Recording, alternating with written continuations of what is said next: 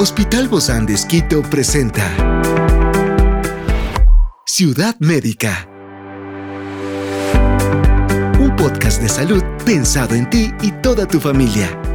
Hoy tenemos a un experto para hablarnos sobre la prevención con diagnóstico molecular y la importancia del diagnóstico temprano. Se trata del doctor Santiago Estrella, genetista del Hospital Bozán de Esquito, y hoy está aquí, en este encuentro de Ciudad Médica. Yo soy Ofelia Díaz de Simbaña y estoy súper contenta de disfrutar este podcast de Ciudad Médica en este mundo tan apasionante de la salud. Te invito a que juntos lo disfrutemos. En el mundo de la medicina moderna, el diagnóstico molecular ha revolucionado la manera en que entendemos y combatimos el cáncer y muchas enfermedades genéticas. Y por eso es tan importante conocer un poquito más sobre este diagnóstico temprano del cáncer, cómo se puede hacer esta prevención en el diagnóstico molecular y la importancia del diagnóstico temprano. Hoy nos acompaña el doctor Santiago Estrella. Él es genetista especializado en Brasil y Chile del Hospital Bozán de Esquito. Gracias, Doc, por estar con nosotros. Bienvenido. Gracias, Ofelia, por la invitación. Bueno, Doc, hablando un poco de esto, hay muchos avances en este diagnóstico molecular. ¿Cómo se utilizan para detectar etapas tempranas de enfermedades? Eh, bueno, es un tema súper grande, súper llamativo actualmente. Eh, las técnicas de diagnóstico molecular han ganado, han tenido un gran avance en, los últimos años y, vemos que cada vez son más accesibles para el público en general. Y, sabe que Doc, hablando un poquito de, de su profesión como genetista, casi no conocemos mucho. ¿Qué hacen? Ustedes los médicos, los genetistas. En realidad, a pesar de ser una especialidad que lleva más de 30 años en el país, existen muy pocos especialistas de, en el Ecuador. Eh, y en realidad nosotros nos encargamos de las enfermedades de origen genético, hereditaria, de la prevención, tratamiento eh, de estos trastornos, ¿no? Y, y cómo podemos ayudar a las familias en orientación, asesoramiento genético. Por ejemplo, Doc. Eh, tenemos patologías, por ejemplo, en el hablando de cáncer, cáncer de cáncer hereditario, cáncer de mama, en el que identificamos a un grupo, una familia con un cáncer en edad temprana. Eh, y vemos que, que está en diferentes, en, en algunas generaciones, ¿no? Vemos la madre afectada, vemos una hermana afectada, una tía, un cáncer específico que nos hace sospechar de este grupo de, cáncer, ¿no? Y cómo poder orientar bien a esa paciente y con un seguimiento multidisciplinar que es súper importante. Experiencias excepcionales son el motor que nos anima a trabajar por la salud integral de nuestros pacientes expresamos el amor de Dios para dar prioridad a la vida por sobre todas las cosas. Seguimos con nuestro compromiso, la seguridad del paciente. Hospital Bozán de Esquito, a la gloria de Dios y al servicio del Ecuador. El, el, hecho de que esta paciente se entere de cómo es parte de, este, de esta patología que padece, ¿le beneficia para tener mayores alternativas, Doc, en cuanto a curación? Eh, por supuesto, por supuesto, porque eh, identificando una variante asociada a un cáncer de mama hereditario se pueden tomar decisiones y tratamientos específicos. Ahora hay nuevos fármacos que están específicamente direccionados para el tratamiento de estas patologías. o en algunas circunstancias eh, tomar decisiones que pueden ser un poco más drásticas, pero que reducirían mucho el riesgo de desarrollar cáncer en algún momento de la vida. Por ejemplo, Doc. Eh, por ejemplo, se hace una eh, mamectomía bilateral, se sacan las mamas, se sacan los ovarios, y con eso se reduce mucho la probabilidad de desarrollar cáncer. Por eso hablamos de, de, ser estrategias un poco drásticas, pero a la vez que están guardando que no llegue esta enfermedad. Bueno, al hablar de cáncer de mama, si una paciente tiene una alteración, una mutación patogénica en uno de los genes de cáncer de mama, tal vez uno de los genes más conocidos del, del BRCA1 y BRCA2, que en inglés significan breast cancer mm. genes, sabemos que el riesgo de desarrollar cáncer en algún momento de la vida puede llegar a ser hasta del 80%. Entonces, reducir ese riesgo a través de una cirugía de estas puede ser llegar hasta el cero, ¿no? Entonces, yo creo que es conveniente en este momento mencionar el caso más mediático que tenemos,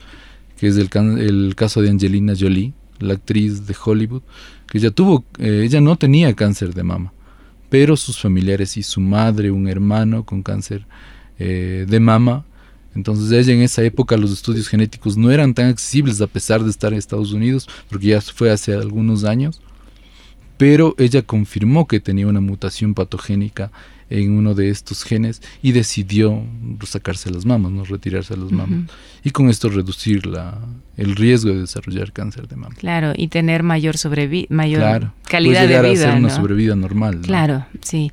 Yo creo que esto es tan importante, Doc, y a veces no le damos como la importancia a este diagnóstico molecular para detectar a tiempo ciertas enfermedades, para saber qué vamos a hacer. Por ejemplo, pensaba en, en estas familias que tienen un, un, niño con síndrome de Down, ¿qué hacer? Si proponen o si en su mente, en su corazón está tener otro, otro embarazo, tener otro bebé. Hablando de síndrome de Down, que es una de las aneuploidías cromosómicas más frecuentes, es una de las patologías que más eh, atendemos en la consulta médica eh, de genética. Eh, en realidad es un seguimiento es un seguimiento, hay que, hay que llegar a hacer el diagnóstico citogenético ¿no? de esta alteración a través de un estudio que se llama un cariotipo, en el que se identifica la alteración.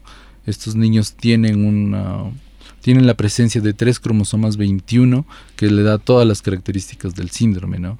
Una vez hecho el diagnóstico también se hace un seguimiento multidisciplinar porque ellos tienen eh, una gran probabilidad de tener cardiopatías, problemas endocrinológicos, eh, atraso en el desarrollo, algunos pueden tener uh -huh. alteraciones asociadas a la a, a, a, epilepsia y algunas y varias manifestaciones clínicas, ¿no? Entonces por eso requieren a veces de un manejo especializado, ¿no? ¿Y qué se puede hacer en este en este tipo de diagnósticos, doc, desde la parte de, de la de la genética?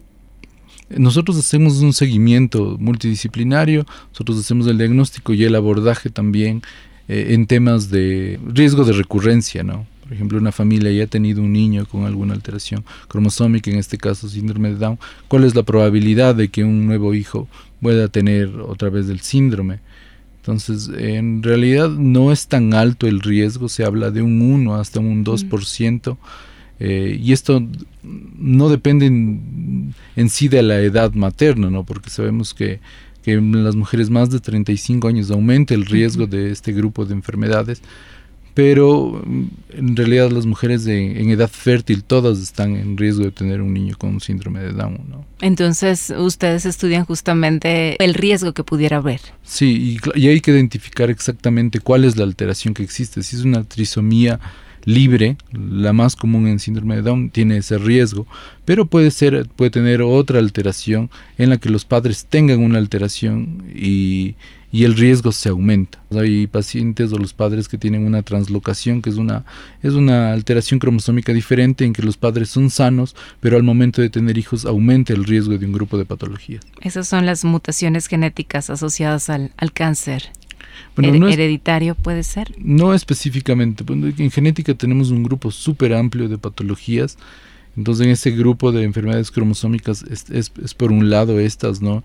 En las que son niños que tienen alguna característica física específica que nos haga pensar en algún síndrome. Ciudad médica. En, por otro lado, tenemos la, las enfermedades o los síndromes de predisposición a cáncer o el cáncer hereditario, como se conoce. Uh -huh que es un grupo diferente de patologías y que también es diferente del cáncer esporádico, ¿no?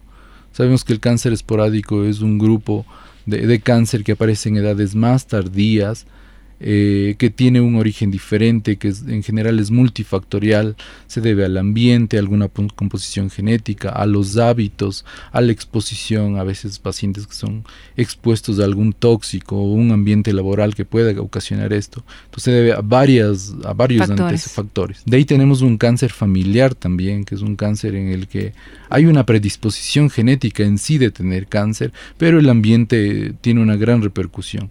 Es decir, eh, se sabe que la obesidad tiene una asociación con el cáncer, entonces pacientes que tienen un riesgo incrementado, aparte de eso tienen obesidad y a eso va aumentando, ¿no? Entonces, y además del cáncer familiar no es un cáncer específico en la familia, puede ser diferentes cánceres en, en diferentes miembros de la familia, alguien con cáncer de tiroides, alguien con cáncer de, de gástrico o de colon y el cáncer hereditario en sí, que representa solo el 5 al 10% de todos los tipos del cáncer. Ciudad Médica. Que es en sí el que manejamos en genética, el que claramente tiene un patrón de herencia en el que hay varios familiares afectados, eh, en los que es un tipo específico de cáncer, eh, por ejemplo un tipo histológico también específico, eh, en cáncer de mama, por poner un ejemplo igual, el cáncer triple negativo, que es un cáncer, tiene una histología diferente, está asociado que puede ser hereditario. Tal vez también tenemos el cáncer de mama en hombres también no es muy frecuente y puede estar asociado a un cáncer hereditario, un cáncer específico como el medular de, tiroides. El, de próstata también que es tan común, ¿no? En los hombres. Eh, también, también hay síndromes de predisposición al cáncer hereditario donde tenemos algunos como el síndrome de Lynch, que puede tener cáncer de, de colon, cáncer de mama, entonces, todo esto es importante y todo esto se aborda en la consulta de genética, ¿no? porque hacemos una consulta que es pre-test y una que es post-test. En la consulta que es pre-test conversamos de todo esto, de toda la familia, hacemos un árbol genealógico en el que tratamos de identificar todos los pacientes que podrían estar afectados. Ahora, ¿cómo se determina quién o quiénes son los que deben someterse a estas pruebas de diagnóstico molecular para la detección temprana de ciertas enfermedades?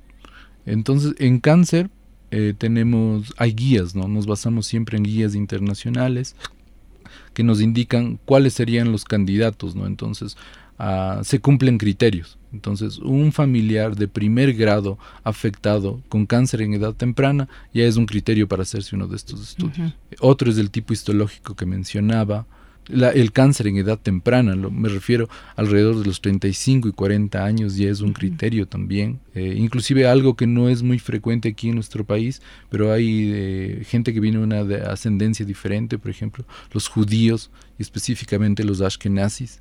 Ellos tienen también un riesgo incrementado de, de cáncer. ¿Hay un diagnóstico o, puede el diagnóstico, este del que estamos hablando, predecir la eficacia de ciertos tratamientos, Doc, para ciertas enfermedades? Lo que sí se ha visto es que puede direccionar un tratamiento, ¿no? Entonces, como ya sabemos que... No darle tantas vueltas al asunto, ¿no? Sí, que a veces es, lo que pasa, sufre la familia. Sí, y es más directivo por ejemplo, el cáncer hereditario es algo que con lo que uno ya nace. O sea, uno ya nace con esa mutación, esa alteración. Ciudad médica. Y por eso en algún momento de la vida puede desarrollar eh, cáncer, pero mucho más rápido que el resto de la población. Se ataca directamente con, con, medicaciones que son nuevas, son dirigidas y, se reduce mucho eso como es un tratamiento específico, la, el porcentaje de, de éxito es mayor frente a todo esto, yo creo que siempre queda esta alternativa y, y, sobre todo que esté disponible para la mayoría del público, el poder llegar a estos exámenes de genética, que siempre los vemos como algo que no está al alcance de la mano. Sí, lejano, ¿no? Eh, lastimosamente en el país todavía no existen muchos laboratorios que hagan diagnóstico molecular o genético eh, cada vez es más accesible por el mismo tema de la globalización. Tenemos muchos países hermanos, vecinos que ya cuentan con estas técnicas para comenzar a diagnosticar este tipo de patologías en el país. Eh, se toman las muestras de aquí en el país y se envían al exterior. Pero y, cada vez hay más convenios, ¿no? Cada vez hay más convenios. En Latinoamérica de muy alta calidad. Eh, tenemos laboratorios en Brasil que cumplen todas las certificaciones eh, necesarias para hacer un, laboratorio de diagnóstico genético. Qué bueno saber todas estas buenas noticias. Gracias, doctor Santiago Estrella, genetista del Hospital de Un fuerte abrazo, doc.